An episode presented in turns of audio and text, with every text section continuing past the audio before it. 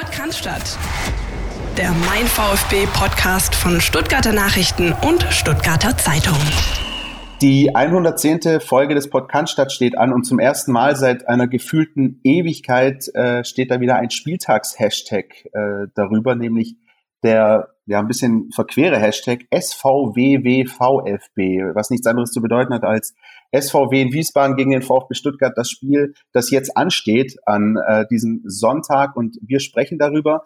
Ich habe Philipp Meisel noch nicht mit an Bord, der befindet sich weiter in äh, sozusagen in Reha und äh, kehrt hoffentlich dann möglichst bald zurück. An dieser Stelle auch nochmal gute Besserung, Philipp. Bei mir ist heute Marco Seliger aus der Sportredaktion von Stuttgarter Zeitung, Stuttgarter Nachrichten. Marco, grüß dich. Servus, hallo und auf, an, auf diesem Wege auch erstmal alles Gute und gute Besserung weiter an den Philipp. So viel Zeit muss sein. Auf jeden Fall. Marco, wir hatten dich in Podcast äh, bisher noch nicht als Gast, aber ähm, treue Hörer unserer Podcast-Formate werden deine Stimme sicherlich erkennen, denn du hast für uns unter anderem beim äh, fast schon legendären Dacia-Duo während der WM 2018 von der deutschen Nationalmannschaft aus Watutinki berichtet und warst sozusagen mit der mit dem DFB-Team unterwegs. Ähm, da hast, hast, du schon mal ein bisschen bei uns ähm, auch ein bisschen deine deine Fußspuren hinterlassen. Wie ist generell so dein dein Werdegang, sag ich mal, oder dein, dein, dein, sag ich mal, wie bist du zu dem gekommen, was du heute machst und was dich befähigt, heute hier bei uns zu sein? Stell dich vielleicht einfach mal kurz vor für unsere Hörer.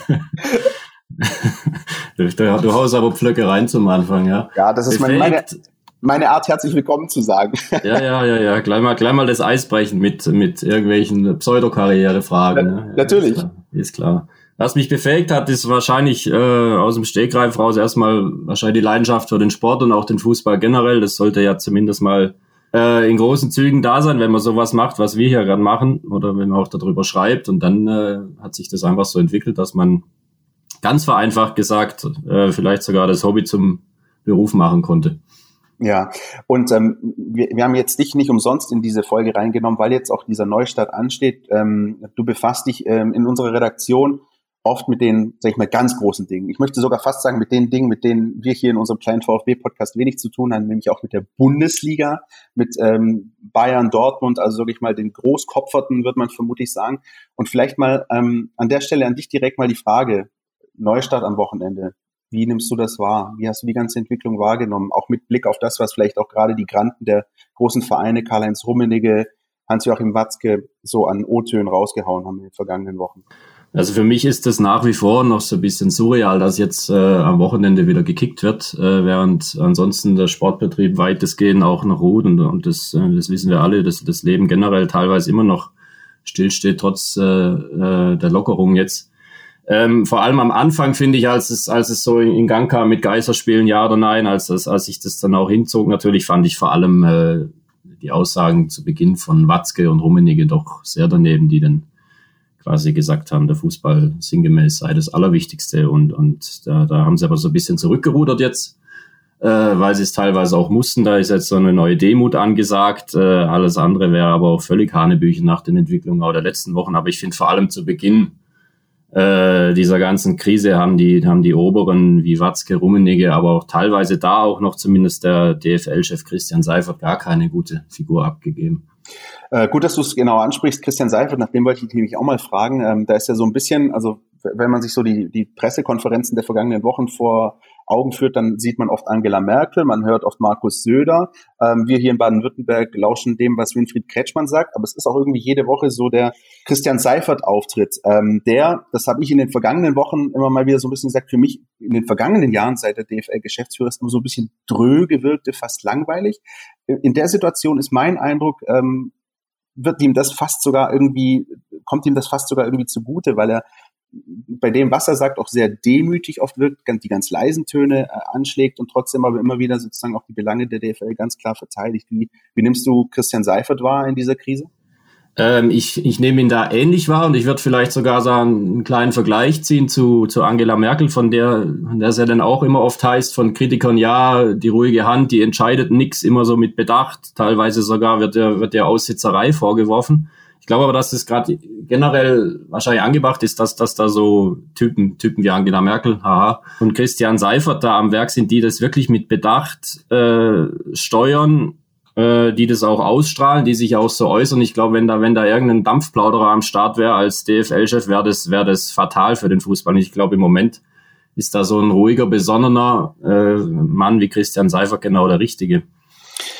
Ähm, ja, wie gesagt, ich finde das, finde das äußerst spannend. Ähm, und natürlich ist er in erster Linie halt der Geschäftsmann, ja, der eben äh, dafür sorgt, dass das Business am Laufen ist. Daraus macht er aber auch gar keinen Hehl. Wir haben für euch heute das Ganze äh, Potpourri sozusagen an dem, was man wissen muss vor diesem kommenden Spieltag. Also Marco und ich werden da mal ein bisschen durchgehen, nochmal die Gesamtlage ein bisschen einschätzen, auch auf den Fall Dynamo Dresden blicken, der äh, auch für Aufsehen sorgt, gerade was den Zweitligaspielplan angeht und dementsprechend auch ähm, den, den VfB Stuttgart tangiert. Äh, wir haben mitbekommen, dass Maxim Avuja sich schwer verletzt hat im Training. Auch das ein Thema, das zuletzt von vielen, vielen verschiedenen äh, Sportmedizinern angeführt wurde, ist das Verletzungsrisiko möglicherweise wirklich größer. Und nicht nur beim VfB in der Profimannschaft äh, gibt es Neuigkeiten, auch ähm, ja, was die zweite Mannschaft angeht, der WV hat nämlich eine Empfehlung ausgegeben, äh, wie es denn weitergehen soll, beziehungsweise nicht weitergehen soll, was die Regelungen sind ähm, für den dann wohl kommenden Saisonabbruch. Das werden wir alles für euch äh, beleuchten, bevor wir dann natürlich auch vorausschauen ähm, auf das Spiel Wien Wiesbaden gegen den VfB Stuttgart. Marco, das alles, was ich jetzt abspiele, du sagst es, das ist ein bisschen surreal. Ähm, hast du den Eindruck, dass ähm, das, was jetzt kommt, die Fans mitnimmt, A, also sozusagen, äh, dass das Interesse da ist der Fans. Und ähm, die Frage muss ich dir auch nochmal stellen, weil wir das letzte Woche mit Dirk auch hatten, siehst du auch diese Gefahr dieses ja, Rudelguckens, also dass man sich halt wieder zusammentut, um, um zu schauen, Fußballspiele zu schauen, dass auch die Gefahr dadurch möglicherweise einfach wieder größer geworden ist. Zu deiner ersten Frage glaube ich nicht, dass der gemeine Fan jetzt seit Tagen oder Wochen in große Euphorie ausgebrochen ist, dass es jetzt wieder losgeht, um es sehr vorsichtig auszudrücken. Ich kenne auch viele aus meinem bekannten Freundeskreis, auch Familie, die sagen, teilweise, ich habe mein Sky-Abo gekündigt, ich mache jetzt nur noch das Sportpaket Handball Mhm. Äh, ich schaue keine Sportschau Samstagabend. Äh, das ist mir alles viel zu blöd. Geisterspiele braucht kein Mensch. Das ist ja sogar teilweise die, die gängige Stammtischmeinung oft, wenn es noch Stammtische gäbe. Im Moment, die, die da vorherrschen, ist deshalb glaube ich, dass es, dass es den breiten Rückhalt so gar nicht gibt. Und wenn man, wenn man in die Ultraszene guckt und hört, äh, dann ist es ja eh klar, die, die, die haben eine klare Meinung dazu. Was ich sehr lustig fand gestern ist, dass die die Ultras von Fortuna Düsseldorf äh, eine Erklärung ausgegeben haben mit der Überschrift, die Ultras von Fortuna, Fortuna Düsseldorf beenden die Saison. So, mhm. das ist so ein bisschen äh, vielleicht so ein, ein allgemeines Bild, das da gerade vorherrscht. Trotzdem wird natürlich äh, weitergespielt. Ähm, und die zweite Frage mit dem Rudelgucken, äh, glaube ich ehrlich gesagt nicht, dass das so kommt. Und in der Zwischenzeit sind ja auch klar nochmal noch die Lockerungen eingetreten, mit dass man zumindest äh, sodass zwei Haushalte sich besuchen dürfen. Es kommt äh, frei empfangbar die Konferenzen, zumindest an den ersten beiden Spieltagen jetzt auf Sky Sport News HD. Ich glaube nicht, dass es jetzt so eintritt. Also glaube ich nicht, dass es da zum großen Rudelgucken kommen wird ich finde auch diesen, diesen Ultra-Aspekt, den du gerade angeführt hast, auch sehr interessant. Ähm, da wissen wir natürlich, wie die Haltung ist. Das haben wir auch schon hier diskutiert in den vergangenen Folgen. Ähm, das ist eine klare Position, die äh, kann man auch so vertreten. Ich respektiere das auch. Ähm, das, ich glaube, das Wichtige, aber da sind wir uns alle einig, ist, dass es halt nicht zu Torpedierungen irgendwie kommen darf, ähm, dass, dass irgendwie sich dann doch irgendwie Menschenansammlungen in Stadionnähe begeben und das dann, das wurde ja auch schon mit Christian Seifert diskutiert, möglicherweise dann 0 zu 2 Wertungen gibt und so.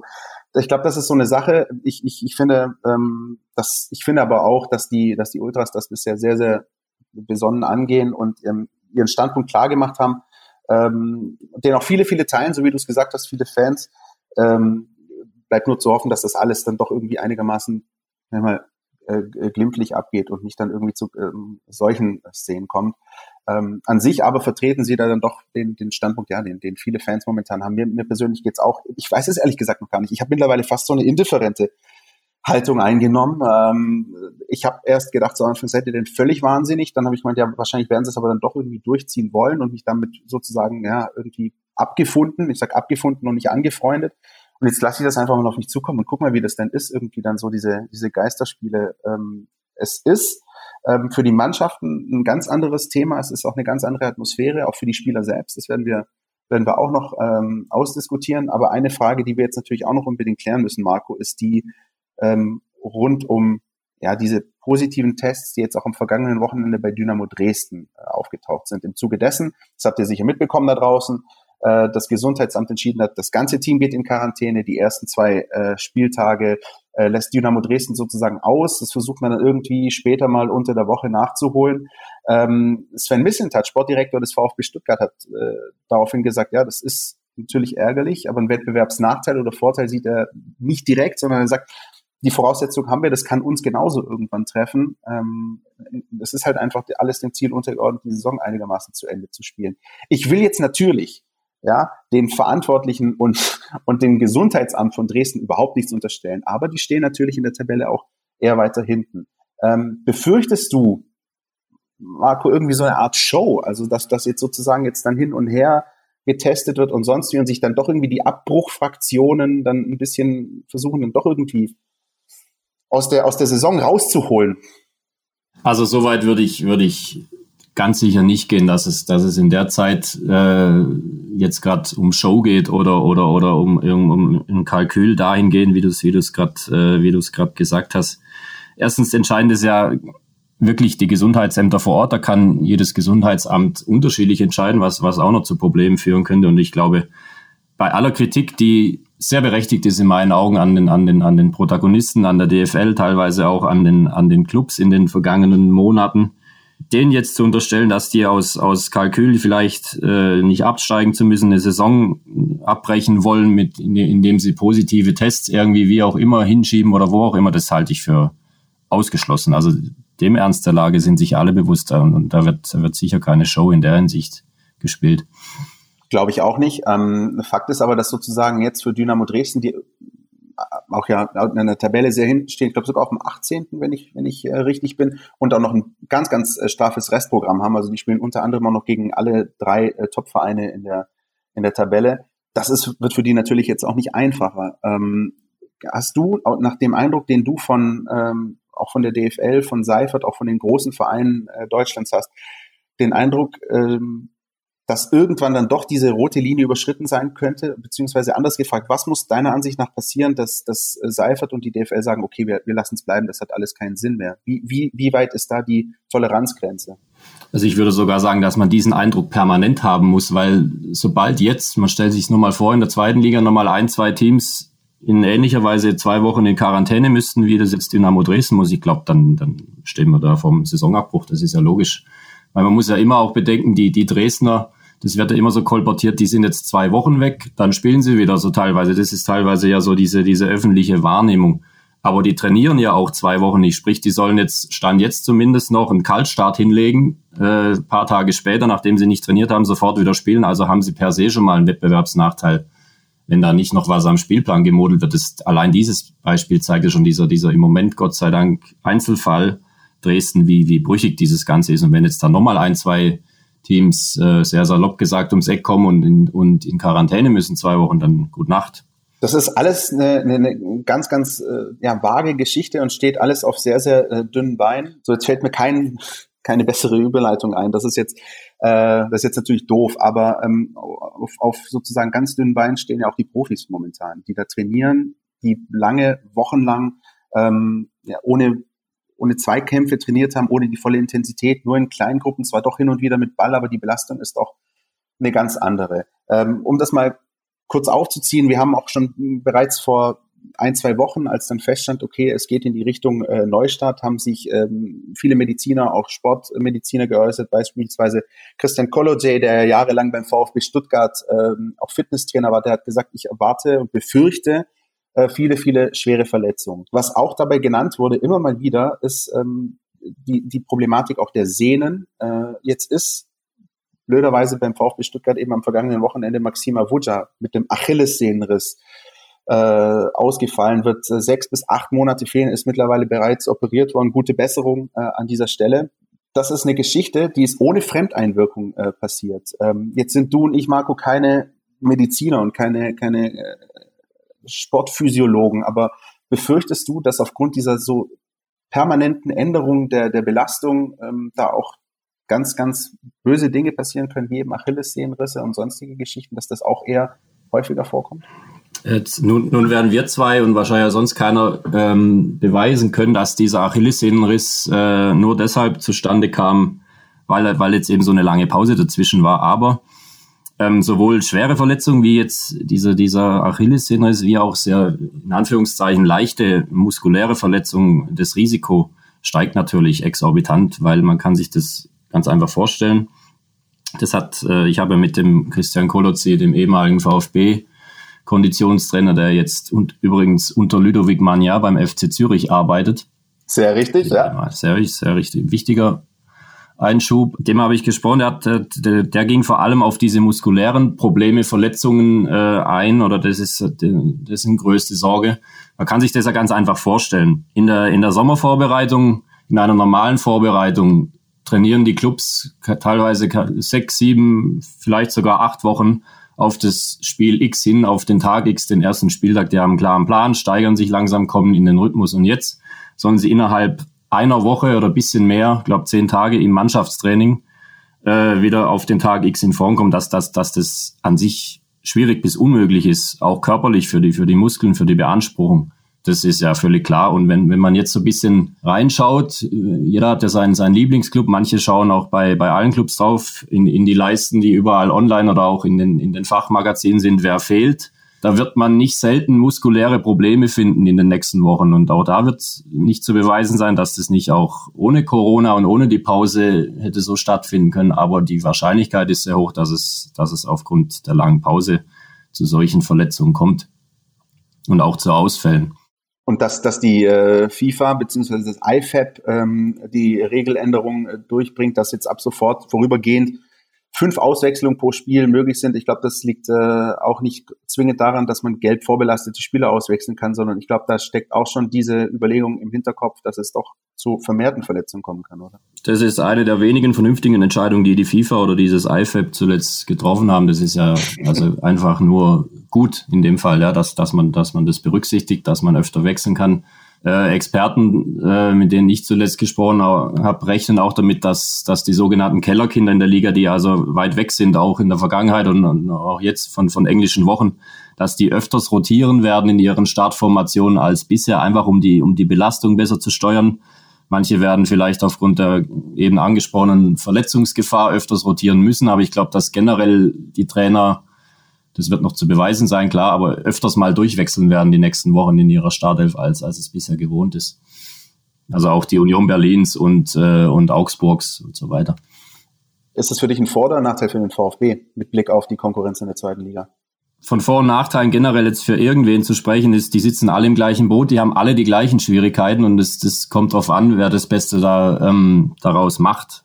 Ähm, nicht mehr, nicht weniger. Und dass der VfB, glaube ich, eher im Vorteil ist mit seinem breiten, guten Kader äh, liegt da auf der Hand. Also wenn tendenziell ist er da wahrscheinlich eher im Vorteil, weil er, weil die Breite und die, und die, und die Tiefe des Kaders natürlich, äh, da sind sie besser aufgestellt als, als jetzt der, vielleicht auch der nächste Gegner namens äh, Wien Wiesbaden. Ja, möglicherweise eben auch um in der zweiten Halbzeit eben einfach nochmal ja, frische Kräfte zu bringen. Das ist ja etwas, was man immer so ein bisschen hatte, das Gefühl, auch was die Offensivkräfte angeht. Also, dass du möglicherweise ähm, bei, bei Spielern, die auch eher verletzungsanfälliger sind, das ein bisschen mehr steuern kannst, auch ein Mario Gomez nicht immer spielen lassen musst. Ähm, und, und, und da einfach mal ein bisschen, äh, ja, sozusagen mit Blick auf den Spielplan, so denn dann irgendwann weiter finalisiert wird ähm, und weiter konkretisiert wird, dass dann eben doch möglicherweise in irgendeiner Form doch noch steuern kannst, auch wenn du nicht weißt, was irgendwie von Woche zu Woche passiert. Das ist tatsächlich, tatsächlich ein bisschen kompliziert. Neun Spieltage stehen noch an, äh, Marco. Ist das äh, für dich auch so dieser Punkt, äh, siehst du auch diesen 30.06. irgendwie als, äh, als Endpunkt oder inwieweit kann das dann sich auch noch möglicherweise weiterziehen bis ja, in den Juli hinein? Dazu muss man ja wissen, dass dieser 30.06. ja das absolute Traumziel der DFL und der, und der 36 Profiklubs ist, weil am 30.06. 30 die Spielerverträge auslaufen und keiner mehr auch nur einen Tag an sich äh, länger spielen will, zumindest mal in der Bundesliga, Pokalwettbewerbe, Champions League wird später sein, aber das ist ja so dieses, dieses Traumziel, um, um da nicht alles durcheinander zu bringen, auch aufgrund mhm. dieser auslaufenden Spielerverträge. Ich glaube, da muss man sich immer wieder verabschieden von, von klar geben die dieses Ziel vor, aber, aber wie gesagt, wenn es da wieder ein, zwei Teams, was ja immer sein kann, auch in, in der Bundesliga in Quarantäne müssen, wenn da irgendwas dazwischen kommt, wovon, ja, überspitzt gesagt fast schon auszugehen ist, dann ist dieser 30.06. auch wieder schnell hinfällig. Das wissen die wahrscheinlich alle auch. Darum, dieser 30.06., das muss man zur Einordnung wissen, ist einfach nur das Traumziel der DFL. Ob das realisierbar sein wird, hängt, hängt von den Infektionszahlen innerhalb der, der Mannschaften zusammen, von, von nichts anderem. Traumziel sagen die einen oder wie ähm, andere eher zynisch meinen Utopie. Da müssen wir mal ja. abwarten, wie sich, das, wie sich das entwickelt in den nächsten Wochen. Eine andere Geschichte, die auch ganz wichtig ist und die für den VfB Stuttgart möglicherweise ganz entscheidenden Charakter haben könnte, ist das, was jetzt auch diese Woche ähm, durch, durch die Gazetten gewabert ist, aber jetzt dann möglicherweise doch erstmal noch nicht final entschieden wird, nämlich die Frage, was passiert eigentlich, wenn wir dann abbrechen müssen. Also gesetzt den Fall, es kommt soweit, ähm, das Szenario, das du, Marco, gerade beschrieben hast, es kommen immer mehr Vereine mit ähm, weiteren infizierten Spielern und irgendwann ist das einfach nicht mehr durchziehbar. Ähm, was passiert dann eigentlich, wenn ähm, wenn die Saison abgebrochen wird. Und ähm, da kristallisierte sich so von Seiten der DFL die Tendenz raus, dass eine Aufstockung ähm, nicht geplant ist. Das heißt, es soll Absteiger geben aus der Bundesliga, es soll Aufsteiger geben aus der zweiten Liga. Ist das für dich ähm, jetzt mal einfach blöd gefragt, ist das gerecht? Ähm, oder was würdest du sagen, wenn du, sag mal, Werder Bremen-Fan bist und irgendwie noch ähm, neun Spiele vor dir hättest und eigentlich das Ziel vor Augen siehst, ähm, doch noch irgendwie drin zu bleiben? Also als Werder Bremen-Fan, der ich nicht bin, äh, würde ich natürlich sofort sagen, ähm, Saisonabbruch und keine Absteiger. Das glaube ich. Ähm, ganz einfach. Und äh, aus, aus, wenn, wenn äh, aus VfB-Sicht oder aus VfB-Fansicht würde ich in der zweiten Liga natürlich sofort sagen, Saisonabbruch und die ersten zwei steigen auf. So, das zeigt ja schon, dass da, dass da jeder seine eigenen Interessen hat ähm, und das zeigt sich ja auch, hat sich äh, gestern bei dem, bei dem Streit gezeigt unter den 18 Erstligisten. Da ging es ja genau um die Frage, die, die eine Hälfte grob gesagt, ich glaube, das war ein Verhältnis von 10 zu 8, spricht sich für das eine aus, sprich äh, keine Absteiger, die anderen wollen es vertagen und doch Absteiger. Und das natürlich Werder Bremen, du hast den Club gerade angesprochen, die sagen jetzt natürlich, nee, nee, das, wir wollen, wir wollen das so, dass, dass im, im Grunde ein Beschluss kommt, dass es da keine Absteiger gibt. Sagen sie natürlich, nee, nee, wir handeln da nicht aus Eigeninteresse, aber zumindest ein kleiner Teil Eigeninteresse wird da immer dabei sein. Und da wird es sehr, sehr spannend zu beobachten sein, wie diese neu ausgerufene Einigkeit des deutschen Profifußballs, wenn es denn wirklich hart auf hart kommt und die Solidarität unter den Clubs und, und, und so weiter, wie das dann die nächsten Wochen sich entwickelt, wenn, die, wenn der eine Verein konkret weiß, er muss eventuell in die Röhre schauen und der andere nicht. Da sind wir mal sehr gespannt. Definitiv. Ich habe auch den Kollegen Marco Bode äh, von Werder Bremen ähm, bei den Kollegen von Sky Sport News äh, gehört. Der hat das alles auch ähm, für mich ganz plausibel dargelegt. Da wirst du jetzt natürlich ein bisschen sozusagen äh, aus allen Ambitionen gerissen, wenn das irgendwie der Fall sein sollte. Ich glaube, was wir aber festhalten können mit Blick auf den VfB ist, ähm, dass offenbar sowas wie eine Annullierung zumindest nicht im Raum steht ähm, oder anders ausgedrückt, sollte es der VfB schaffen, im Falle eines Abbruchs auf dem zweiten Platz zu sein und nicht abzurutschen auf den dritten, dann sieht das dann doch eher nach ja, ähm, technischem Aufstieg, würde ich, würde ich mal sagen, aus. Das heißt, der VfB. Technisch sollte, einwandfrei. Ja. ja, oder? Äh, das heißt, der VfB, ähm, äh, sagen wir es mal ganz einfach, tut gut daran, äh, nicht nur generell äh, in seiner Vereinsgeschichte, sondern vor allem auch jetzt jedes Spiel zu gewinnen und möglichst diesen zweiten Platz zu verteidigen äh, vor dem HSV. Das ist ähm, auch das ist eine ganz, ganz interessante äh, Situation. Hat äh, Sven Mislint hat auch in der Telefonkonferenz äh, unter der Woche, bei der ich ähm, teilgenommen habe, auch gesagt, naja, wir müssen jetzt eigentlich jedes Spiel ansehen wie ein Finale. Wir müssen gucken, dass, äh, dass wir jetzt diesen Vorsprung äh, halten. Und jeder, der den Spielplan kennt, und ich bin mir sicher, jeder draußen kennt den Spielplan, der weiß, jetzt steht an, auswärts Wien Wiesbaden, auswärts Kiel und dann Heimspiel gegen den HSV. Das ist ja sehr schön, dass der Kollege Misslintat das sagt, aber ich glaube, das sollte auch fernab von Corona jetzt nach vor den letzten neun Spielen, wenn man, wenn man eng auf Platz zwei steht, sollte, sollte auch jedes Spiel ein Endspiel sein. Also ja, also, ähm, ja. also gerade gerade vor dem Hintergrund, aber muss ich sagen, das ist äh, die Situation wird, glaube ich, wirklich noch skurriler, wenn es dann zu diesem Spiel VfB gegen HSV kommen sollte. Also ähm, das hat ähm, äh, Sven Meyer äh, auch ähm, erzählt. Die Woche hat auch gemeint, das könnte ein ganz, ganz, ganz, das habe ich Sven Meyer gesagt, eigentlich mein Erik Meyer. Übrigens. Ja. ja gut, der Kollege, ja, Tod oder Gladiolen aus den Niederlanden. Äh, schöne Grüße. Ja, Erik Meyer natürlich. ja, genau. Erik Meyer äh, hat, hat gemeint, ähm, äh, er erwartet bei diesem Spiel äh, VfB gegen HSV ein ganz fürchterliches Fußballspiel und, und nicht, dass es irgendwie einen, einen Sieger gibt, sondern dass irgendwie alle gucken, versuchen irgendwie ihre, ihre Haut zu retten und irgendwie sich das rauszuspielen, was sie dann möglicherweise brauchen können. Ich glaube, da warten wirklich ganz, ganz, ganz verrückte Wochen auf uns. Ich mag mir das auch noch gar nicht bildlich vorstellen, auch diese fünf Auswechslungen. Wahnsinn. Alles ein bisschen skurril und ich weiß nicht, wie es euch da draußen geht. Man, man befindet sich echt wie gerade in so einem, in so einem Schwebezustand und denkt so, was ist hier eigentlich gerade los? Nicht nur generell, sondern eben auch vor allem mit Blick auf das, was uns jetzt in den kommenden Wochen erwartet. Das werden ganz, ganz, ganz äh, verrückte Wochen. Mit Blick auf den äh, Abbruch oder einen möglichen Abbruch können wir gerade mal ein bisschen den Bogen spannen ähm, zu ja noch nicht finalen Tatsachen, aber fast sowas wie Tatsachen, die im Amateurfußball äh, getroffen wurden. Da ist nämlich äh, unter der Woche jetzt eine Empfehlung des Württembergischen Fußballverbandes, des WEV, äh, eingetrudelt. Ähm, die Absegnung dessen gilt mehr oder weniger nur noch als Formsache. Bevor ich das aber hier weiter ausdiskutiere, lassen wir unseren Experten rund um äh, Nachwuchs- und Amateurfußball zu Wort kommen. Jürgen Frei. NLZ News. Neues von den Nachwuchsmannschaften. Präsentiert von FUPA Stuttgart. Ja, die drei baden-württembergischen Fußballverbände haben sich nach eingehender Beratung und auch Einholung eines Rechtsgutachtens dafür entschieden, die Saison zum 30.06. zu beenden. Das ist de facto gleichbedeutend mit einem Saisonabbruch, da nicht absehbar ist, wann Mannschaftssport unterhalb der ersten drei Ligen wieder zulässig ist und es ja auch ein zweiwöchiges, einen zweiwöchigen Vorlauf erfordert. Die wichtigsten Kriterien, die die drei Fußballverbände in Baden-Württemberg festgelegt haben, ist, dass es in allen Ligen einen direkten Aufsteiger geben wird, ermittelt aus dem Quotienten, aus erzielten Punkten und ausgetragenen Spielen. Es wird keine Relegationsspiele geben, da nur eine Aufstiegschance daraus abgeleitet werden kann aus so einem zweiten Platz und kein Aufstiegsrecht, so lautet die Begründung. Es wird auch keine Absteiger geben. Begründet wird dies, da nicht nur sportlich, sondern auch wirtschaftlich ein Abstieg in der Regel schwerer wiegt als ein Nichtaufstieg. Verbunden ist das Ganze natürlich mit einer Aufstockung der Ligen in der kommenden Saison und einem damit verbundenen verstärkten Abstieg. Bisher handelt es sich um einen Antrag des Präsidiums. Nach diesem Antrag des Präsidiums muss sich der Beirat des Verbandes am 15. Mai mit dem Sachverhalt befassen und der Verbandsvorstand dann bis 20. Mai darüber entscheiden, ob dem Antrag des Präsidiums gefolgt wird. Es erfolgt auch noch eine Anhörung der Vereine und eine endgültige Beschlussfassung, die obliegt den Delegierten bei einem außerordentlichen Verbandstag, der zwischen dem 6. und 27. Juni über die Bühne gehen soll.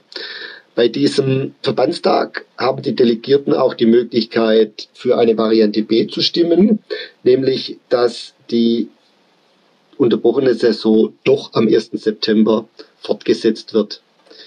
Dies ist allerdings eher unwahrscheinlich, dass die Delegierten äh, diesem, dieser Variante B folgen werden, sondern es ist anzunehmen, dass dem Antrag des Präsidiums in breiter Mehrheit äh, gefolgt wird.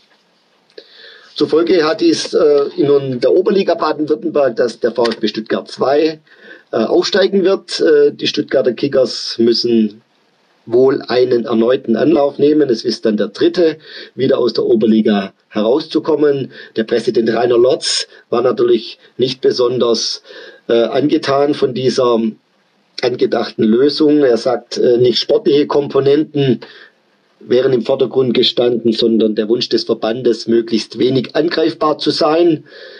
In 14 Spielen, äh, sagt er, hätten seine Blauen äh, natürlich noch die Chance gehabt, den Sprung nach oben zu schaffen. Ähm, die anderen Vereine in der Liga nehmen den Vorschlag der drei baden-württembergischen Fußballverbände dagegen an. Selbst Vizemeister Erster Göppinger Sportverein sagt, es ist die richtige Entscheidung. Man sei keinesfalls enttäuscht, äh, sagt der Spielleiter Ingo Miede und vielleicht wären wir auch nur Sechster am Ende geworden, sagt er ganz lapidar. Ja, am Ende vielleicht noch die Anmerkung oder die kritische Anmerkung, dass vielleicht der DFB als doch so großer, mächtiger, reicher Verband äh, es doch hätte schaffen können, für alle Landesverbände, unabhängig davon, dass sie unterschiedlich groß sind, unabhängig davon, dass es unterschiedliche Ferienzeiten gibt, eine einheitliche Regelung für alle Landesverbände schaffen könnte und das vielleicht auch schon hätte längst tun können, denn es ist inzwischen wertvolle Zeit ins Land gezogen und die Planungssicherheit für die Vereine hat darunter doch sehr gelitten. Ja, herzlichen Dank, wie so oft, an Jürgen Frei, unseren äh, geschätzten Kollegen aus der Sportredaktion, das alles ein bisschen ähm, sozusagen unter die Lupe genommen hat. Also nochmal kurz zusammengefasst, ähm, das Ganze wird aller Voraussicht nach abgesegnet, denn der einzige Verein, der sich da noch ein bisschen so querstellt, auch ähm, in den Aussagen, sind natürlich nachvollziehbarerweise auch die Stuttgarter Kickers, die nämlich in die Röhre schauen würden. Ähm, der VfB Stuttgart 2 würde also den Weg zurück antreten in die Regionalliga. Da sind also, sagen wir mal, zu 99,9 Prozent Fakten geschaffen worden. Marco, wie ähm, gerade mit, mit jemand wie du, der einfach Blick auf diesen, dieses Profigeschäft hat, auf, ja, auf das, was so in der, in der Sebener Straße auch passiert, was ähm, in Dortmund passiert. Wie, wie wirkt das alles auf dich, was dann im Amateurfußball auch nicht nur von, von Kickers und VfB 2, sondern auch von Breitensportlern erwähnt wird, so nach dem Motto, jetzt die da kicken wieder, die machen hier Geisterspiele und wir müssen irgendwie gucken, über Wasser zu bleiben im Amateurfußball. Ich glaube, da sitzt der Amateurfußball ja, wenn man, wenn man mal den ganz großen Bogen spannt, ja mit, mit uns allen, mit, mit der ganzen Gesellschaft, mit dem Boot, diese, diese Schere, die da auseinandergeht, die einen brechen ab, die anderen müssen weiterspielen, wollen weiterspielen, weil, weil es wurde auch oft zitiert, das Überleben der Clubs dranhängt oder einiger Clubs und so weiter. Da müssen wir jetzt die moralische Debatte, die, glaube ich, sehr, sehr ausgeleiert ist, nicht mehr, nicht mehr führen. Ja. Was mich allerdings so ein bisschen nicht belustigt oder aber wir haben es gerade vorher von, von Werder Bremen und den Interessen von des Werder Bremen-Fans gehabt, von den Interessen des VfB-Fans und natürlich auch der Clubs, wenn es um Auf- und Abstiege geht. Das ist ja auch bei den Amateuren bis in die Kreisligen runter jetzt äh, oder Bezirksliga, Landesliga ein Thema der Tabellenzweite, der jetzt äh, nicht aufsteigen kann, oder der Dritte, der äh, macht teilweise Krach und Stunk. Überspitzt gesagt, vergleichbar vielleicht mit den Stuttgarter Kickers. Äh, und, äh, und die, die ganz unten sind, äh, soll keine Absteiger wahrscheinlich geben, die freuen sich ins stille Kämmerlein rein und sind glücklich. Also auch da ist ein Phänomen zu beobachten, dass diese da noch nicht mal so viel zitierte Solidarität unter den Clubs wahrscheinlich äh, wenig bis gar nicht vorhanden sein wird, weil da auch wieder jeder seine eigenen Interessen irgendwie durchbringen will. Und der zweite, äh, der nicht mehr aufsteigen kann, fühlt sich verschaukelt und der Rest freut sich eins. Ja, das ist wie so oft, ja, dass auch der Fußball dann doch so ein bisschen auch ähm, der Spiegel der Gesellschaft ist. Das klingt immer so ein bisschen abgedroschen, aber es ist dann halt irgendwie einfach so. Ähm, Wenn es in solche Situationen geht, versucht natürlich jeder seine Interessen zu wahren. Ähm, in den allermeisten Fällen natürlich im Rahmen der Mittel, die, die einem zur Verfügung stehen und die auch im, im, im rechtlichen Rahmen sind. Dass dann natürlich aber viele Vereine und viele Protagonisten äh, entsprechend frustriert sind, ist natürlich auch klar. Was so ein bisschen noch der Unterschied ist zwischen äh, dem, was, also nehmen wir jetzt mal beispielsweise die, die Oberliga äh, im Vergleich zur äh, Bundesliga oder der zweiten Liga ist, dass da oft ähm, auch aufgrund vergangener Spielausfälle eben ähm, die Tabelle ein bisschen durcheinandergewirbelt ist. Das heißt, also die eine Mannschaft hat 23 Spiele hinter sich, die andere 20. Gerade bei den Kickers ist es, glaube ich, so, dass die zwei Spiele weniger als der VfB 2 hatten. Und da wurde jetzt nicht also die klassische Tabelle herangezogen, sondern, das wurde auch gerade auch schon angesprochen, die Quotientenregel, die ähm, man auch schon aus der Handball-Bundesliga kennt. Das heißt, es wird irgendwie ein Quotient an Punkten errechnet, der im Verhältnis zu den äh, bestrittenen Spielen herangezogen wird. Ähm, das, das Szenario sehen wir aber in der Bundesliga und zweiten Liga nicht. Oder ich glaube, da sind wir uns einig, selbst wenn da jetzt irgendwie Dynamo Dresden zwei Spiele weniger haben sollte oder solche Geschichten. Äh, nee, das zeigt ja schon die Debatte, dass es darüber, äh, seit, allerspätestens seit gestern nach irgendeiner Vorlage der DFL darüber diskutiert wird, äh, mit dieser Abstiegsfrage, wer absteigt oder wer nicht absteigt, dass es, dass es, dass es das geben soll oder nicht. Ich glaube, von der Quotientenregel ist man im Profifußball sehr, sehr weit entfernt. Ich finde allerdings diese Regel an sich, wenn man das sagen kann, mit, also einfach in meinen bescheidenen Augen oder meiner bescheidenen Meinung nach äh, Mach dich doch nicht kleiner als du bist. Also das äh, Bescheidenheit ist eine Zier oder wie heißt es? Äh, den Phrasenzähler lassen wir heute äh, ja, ja, der, der, der, explodiert sowieso bald wahrscheinlich, ja. ja. Nee, Aber ich wollte nicht sind wir ja nicht, ne? äh, ähm, ich ja, diese diese Quotientenregel, äh, glaube ich, ist so, so ziemlich das Fairste eigentlich in meinen Augen. Weil das die gerechte Lösung, diese eine gibt's nicht. Ähm, und das so zu berechnen, glaube die Handballer haben das sehr, sehr gut vorgemacht, wohl, wohlgemerkt in den Profiligen, also erste und zweite Liga schon vor ein paar Wochen. Ähm, es wurde auch breit akzeptiert und ich glaube, so eine, so eine Regel ist einfach nur fair. Ja, insofern glaube ich, um das, um das äh, zusammenzufassen oder abzurunden, da ist dann ähm, ja mit an Sicherheit grenzender Wahrscheinlichkeit eine Regelung gefunden. Äh, die Absegnung erfolgt dann irgendwann im Juni. Wir werden euch dann natürlich auf dem Laufenden halten und vor allem natürlich auch mit Blick auf das, ähm, wie es denn dann beim VfB 2 weitergeht in der kommenden Saison, dann eben wahrscheinlich in der Regionalliga und dem neuen Trainer Frank Fahrenhorst. Ähm, ich würde sagen, einen großen Block, äh, den haben wir jetzt noch und das ist etwas, ja, bei all dem komischen Gefühl und bei all diesem, diesem, was da rumwabert und was wir auch schon seit Wochen hier auch diskutieren und kritisieren, es steht tatsächlich ein Spiel an. Der VfB Stuttgart gastiert am kommenden Sonntag Anpfiff 13.30 in der sagenumwobenen Brita Arena beim, beim SVW in Wiesbaden. Im Hexenkessel. Ja, ja, man, man, man nennt es auch das Maracana Hessens, ähm, wo der VfB Stuttgart dann tatsächlich seine Aufwartung macht am kommenden äh, Sonntag. Wir werden gleich ausführlich noch über dieses Spiel sprechen. Zunächst aber holen wir jemanden ins Boot, den wir eben aufgrund der Corona-Lage auch schon lange, lange nicht gehört haben, nämlich unseren Taktikexperten äh, Jonas Bischofberger, der sich das alles, was in den vergangenen Wochen passiert ist, so ein bisschen anschaut und versucht, den Bogen zu spannen auf das kommende Wochenende. Die Mein VfB Taktiktafel. Hier geht's ins Detail. Wenn man aus sportlicher Perspektive auf diese bevorstehende Restsaison blickt, dann kann man sich für jeden Verein die Frage stellen, ob das jetzt eher Profiteure sind oder Verlierer dieser Zwangspause. Ähm, so genau kann man das wahrscheinlich kaum sagen, aber für den VfB gibt es zumindest Argumente in beide Richtungen. Wenn man sich mal den Aspekt Geisterspiele rauspickt, ähm, dann ist das natürlich erstmal ein sehr großer Nachteil. Der VfB hat immerhin das größte Stadion der zweiten Liga, ist auch die beste Heimmannschaft. Und man merkt auch, wenn sie das Publikum im Rücken haben, dann äh, schaffen sie es immer noch einen Tick besser, das Momentum der Spiele auf ihre Seite zu ziehen. Und ähm, dieser Heimvorteil wird natürlich zu einem großen Teil wegschmelzen, wenn einfach die Fans nicht mehr da sind. Auf der anderen Seite ist das natürlich äh, eine Situation, die äh, den Trainern erlaubt, mehr Einfluss auf die Spieler zu nehmen, weil es eben nicht so laut ist in den Stadien. Das wiederum könnte so einem Taktiker wie Pellegrino Matarazzo auch zugutekommen, von dem man da sicherlich gute Umstellungen auch in den Spielen erwarten kann. Ähm, diesen Aspekt wird man zumindest dann auch in dem Auftaktspiel beobachten können. In Wien. Äh, Wien war vor dieser Pause eine absolute Kontermaschine. Wir haben ein sehr äh, ungewöhnliches System gespielt, hatten sehr klare Stärken und Schwächen. Nur sind diese, äh, diese Eigenschaften jetzt nicht mehr ganz so klar, weil eben auch die Karten neu gemischt wurden ein Stück weit.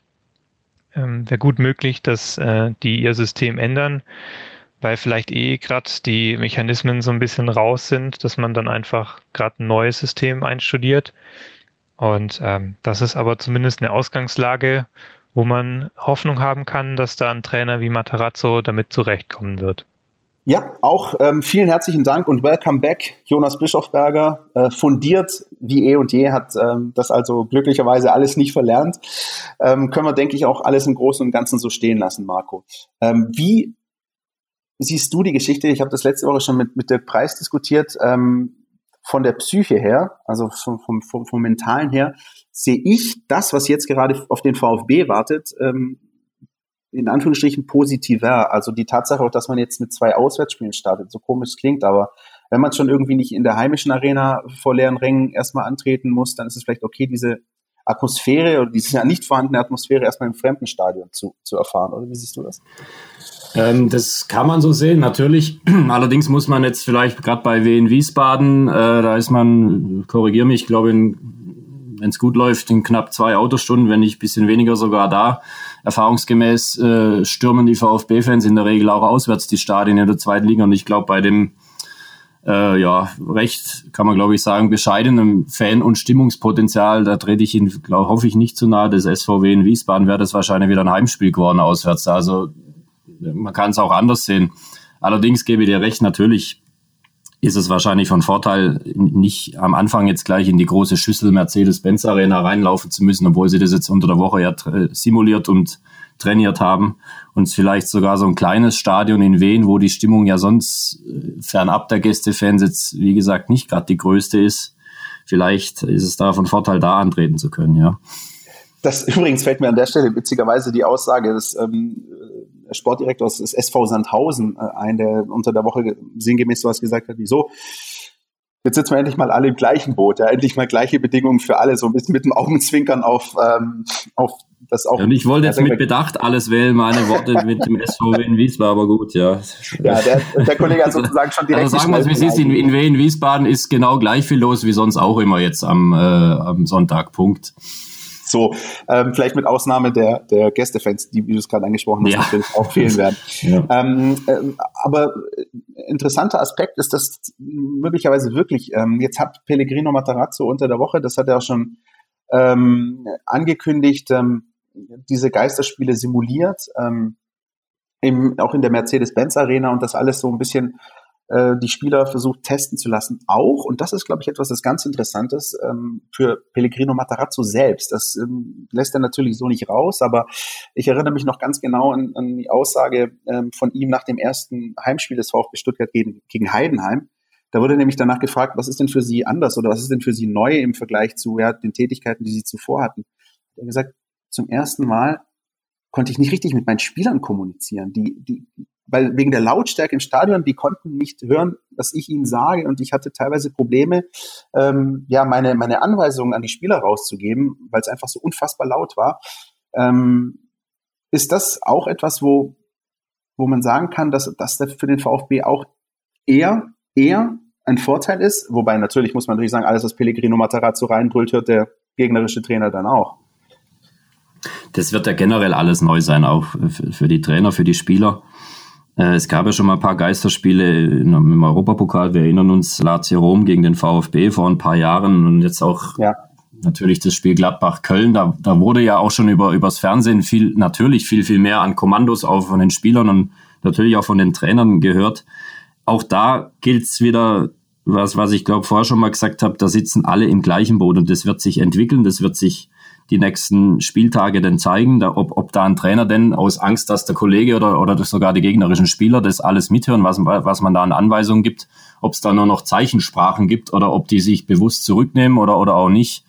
Das ist eine sehr, sehr spannende Frage und was für mich sehr, sehr äh, äh, ja schon, schon recht lustig ist, ist die Vorstellung, dass auch die Trainer ja offensichtlich alle erstmal mit Mundschutz dastehen müssen und nur wenn sie die Kommandos geben oder wenn sie irgendwo weit weg in, der, in ihrer Coachingzone, so ist es, glaube ich, korrigiere mich, stehen, dann, dann sollen sie dieses, diesen Mundschutz abnehmen und, und dann dürfen sie reinbrüllen. Die Frage ist jetzt bei Kollegen wie ja, Christian Streich oder Konsorten, ob es überhaupt sinnvoll ist, dass die den Mundschutz überhaupt tragen, weil die werden ihnen im Zweifel, wenn sie es normal so tun, wie sie es immer tun, ja, dann wird da nicht viel Mundschutz sein, weil sie die ganze Zeit Anweisungen geben und auch mal gern reinbrüllen. Also wird auch eine spannende Geschichte sein, wie das abläuft. Ja, an der Stelle auch vielleicht eine äh, ganz interessante Aussage von Pellegrino Matarazzo aus dieser Telefonkonferenz unter der Woche.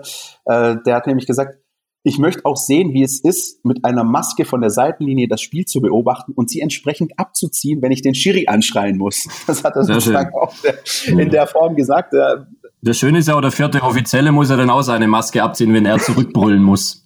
Ja, so. und automatisch haben du und ich die Szene von Uli Hoeneß und Andi Brehme äh, im Kopf. Ne? Ich wünsche dir frohe Ostern.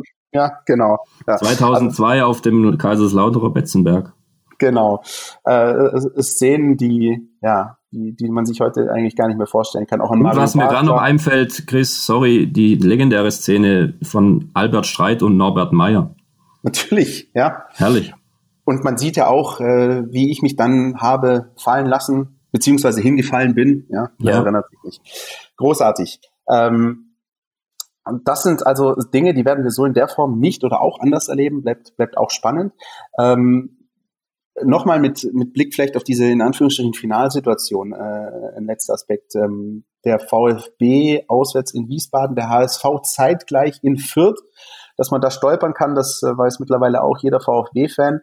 Ähm, wie nimmst du, ähm, Marco, die Konkurrenz des VfB wahr? Also, sage ich mal, in zwei Richtungen. Ich hoffe, ich trete jetzt den Fans des 1. FC Heidenheim nicht zu nah, sondern wir fokussieren uns jetzt mal auf Bielefeld und den HSV. Ähm, marschiert Bielefeld für dich durch? A und B, ähm, kann der VfB den HSV auf Distanz halten? Wie siehst du es? Ganz kurz, um die Heidenheimer Ehre zu retten. Ich habe ich hab die noch nicht abgeschrieben, das in einem Satz. Okay. Gut, weil, man, weil man bei dem Abstand, glaube ich, im Moment und auch bei der völlig unbekannten Lage für alle niemand abschreiben sollte. Vor allem die Heinheimer nicht, die da weiter Gas geben werden und dann schauen sie, auf, auf was es ankommt.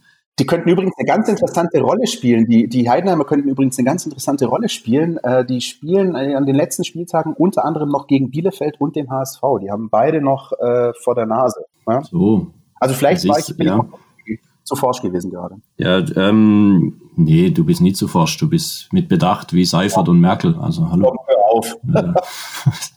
äh, nee, also Frage Bielefeld Durchmarsch auch da gilt, man weiß es nicht, wie die rauskommen. Das ist ja völlig, ins, wir können ja gar nicht anders als in der Hinsicht jetzt völlig ins Blaue reinzureden und zu spekulieren, weil man bei keiner Mannschaft gerade sagen kann, wie ist sie in Form, wie, wie, wie, wie kommen die da raus, wie kommen die mit der ganzen Gemengelage Geisterspiele und alle neue Umstände zurecht, wie sind die nach ihren Trainingseinheiten in Form, die ja auch wieder jeder natürlich anders gestaltet hat. Natürlich ist es den Bielefeldern zuzutrauen, dass die einfach so weitermachen wie vorher und, und, und so gefestigt in sich sind. So ist mein Eindruck, dass die das schaffen können, weil die als homogene Einheit so im ganzen Club, äh, Spieler, kompakte Truppe, ein Trainer mit, mit dem Uwe Neuhaus, der weiß, wie der Hase läuft, das ist denen sehr durchaus zuzutrauen, dass die da jetzt einfach so weitermachen. Der HSV ist und bleibt eine Wundertüte. Ja, und hängt einzig und allein am VfB selbst, wie die, wie die das machen. Die haben es in der Hand.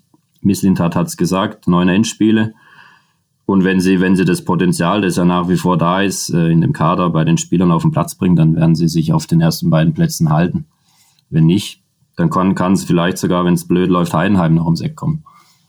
Ja, ähm, bleibt auf jeden Fall ähm, spannend. Und ich glaube, ich weiß nicht, wie es dir geht, also das kann ich jetzt auch offen gestehen, ich als jemand, der jetzt ähm, auch in dieser Corona-Zeit ähm, jede Woche mit großer Freude diesen Podcast gemacht hat. Ich bin dann echt dann irgendwie dann doch froh, ähm, dann zumindest noch wieder was Habhaftes zu haben. Also wenn man, wenn dann dieser eine Spieltag noch gespielt ist und wir wissen, wie stellt sich das alles auf den Platz, da gibt's wirklich möglicherweise, wie manche Kollegen ja auch befürchten, sowas wie fünf, fünf Ergebnisse und, und, und ganz, ganz äh, skurrile Dinge. Ähm, dann hat man zumindest wieder etwas in der Hand, kann auch wieder Bielefeld, den HSV, auch Heidenheim einordnen. Ähm, und dann werden wir das alles äh, beobachten, wie das dann weitergeht. Ähm, was, was tippst du, wenn du, wenn ich dir jetzt als letzte Glaskugelfrage noch eine stelle, tippen, was ist dein Tipp für das Spiel Wiesbaden-Stuttgart 5-5 oder dann doch irgendwie was anderes? ähm, ich glaube, das gibt so ein recht schnödes 1-0 für den VfB. Sie werden es gewinnen, aber, aber beide werden natürlich nicht brillieren. Wen wird, wird äh, hinten reinstehen und der VfB wird sie irgendwann knacken. Aber so was Glorreiches glaube ich nicht. Aber drei Punkte im Unterputzen fertig und dann weiter geht's dieser Moment, wenn Marco Seliger allen VfB-Fans aus dem Herzen spricht. In diesem Sinne würde ich sagen, machen wir einen Deckel drauf auf äh, die Vorausschau auf äh, dieses Spiel am Sonntag. Aber eine Kategorie, äh, Marco, habe ich noch für dich. Entweder oder. Unser Podcast Tiki Taka. Wie jeder Gast, der zum ersten Mal bei uns äh, im Podcast ähm, zugegen ist, wirst auch du konfrontiert mit unserem Tiki-Taka, Marco. Ist ganz einfach und du kommst auch völlig unbeschadet aus der Sache raus. Ähm, ich stelle dir äh, drei Entweder-Oder-Fragen, ähm, würde dich bitten, dich für eine der Optionen äh, zu entscheiden und im Idealfall begründest du die auch noch. Ähm, ist ganz, ganz simpel. Ja. Wir starten ganz einfach.